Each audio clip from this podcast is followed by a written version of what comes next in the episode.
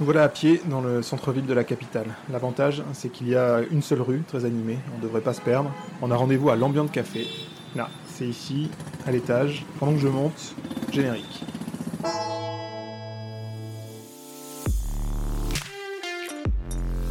Vous écoutez Bonheur et Dragon, une aventure sonore en Himalaya, un podcast au cœur du méconnu royaume du Bhoutan. Épisode 3 Une jeune démocratie, des homonymes et de la corruption.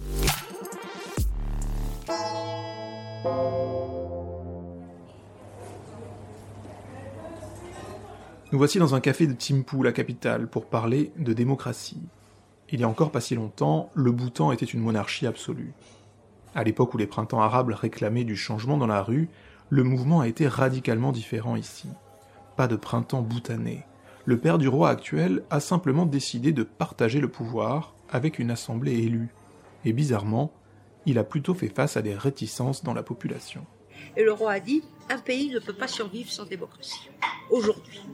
Donc, vous allez avoir la démocratie et vous allez avoir des élections. Oh, c'était, tout le monde était, je dirais pas horrifié, mais presque. Ils voyaient les pays à côté qui ont la démocratie, qui, qui n'arrivent à rien. Donc c'était pour eux, c'était l'épouvantail numéro un. Françoise Pomaret, franco-boutanaise, directrice de recherche au CNRS.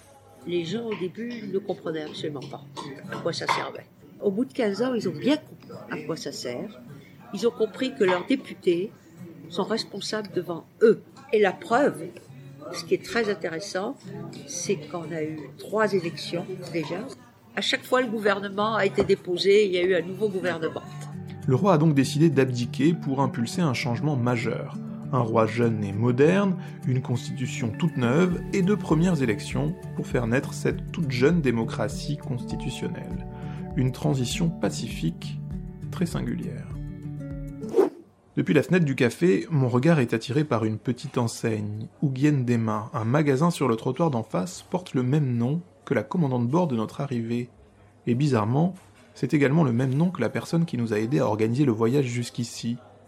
En réalité, les homonymes sont légion au Bhoutan. Les deux noms, il n'y a pas vraiment de nom ni de prénom, sont choisis dans une liste assez réduite, souvent proposée par le lama dans le temple fréquenté par la famille.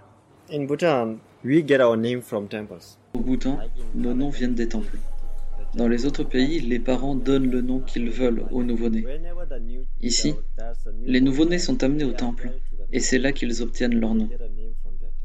Résultat, les mêmes noms reviennent sans cesse. Tsering nous confirme. C'est le cas de mon fils. Les grands maîtres lui ont donné son nom. Vous voyez, au temple.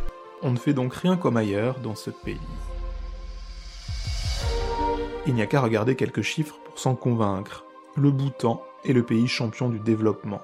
En 1960, l'espérance de vie ne dépassait pas 35 ans, aujourd'hui elle atteint 72 ans.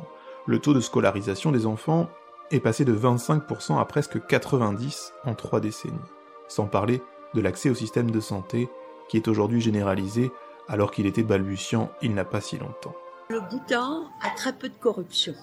Et on sait très bien que si un gouvernement est corrompu, le, développement ne peut pas se faire correctement parce que ce sont les riches ou les puissants qui prennent l'argent ou l'aide.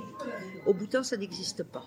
C'est un petit pays, tout le monde se connaît, et si par exemple demain j'arrive avec une voiture euh, flambant neuve qui vaut plusieurs milliers de dollars, on va se poser des questions. La quasi-absence de corruption est au cœur de la réussite du développement du Bhoutan.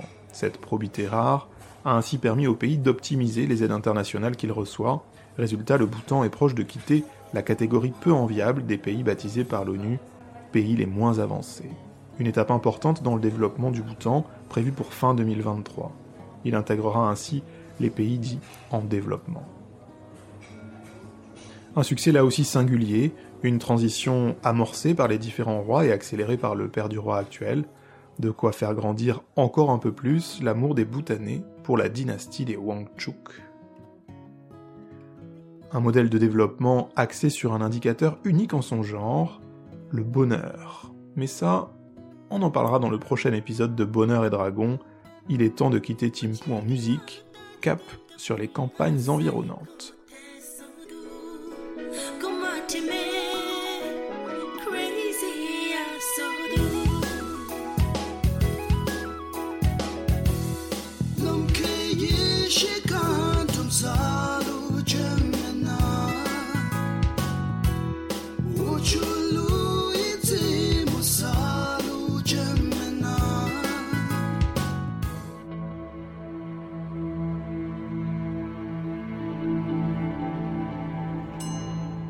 C'était un épisode de Bonheur et Dragon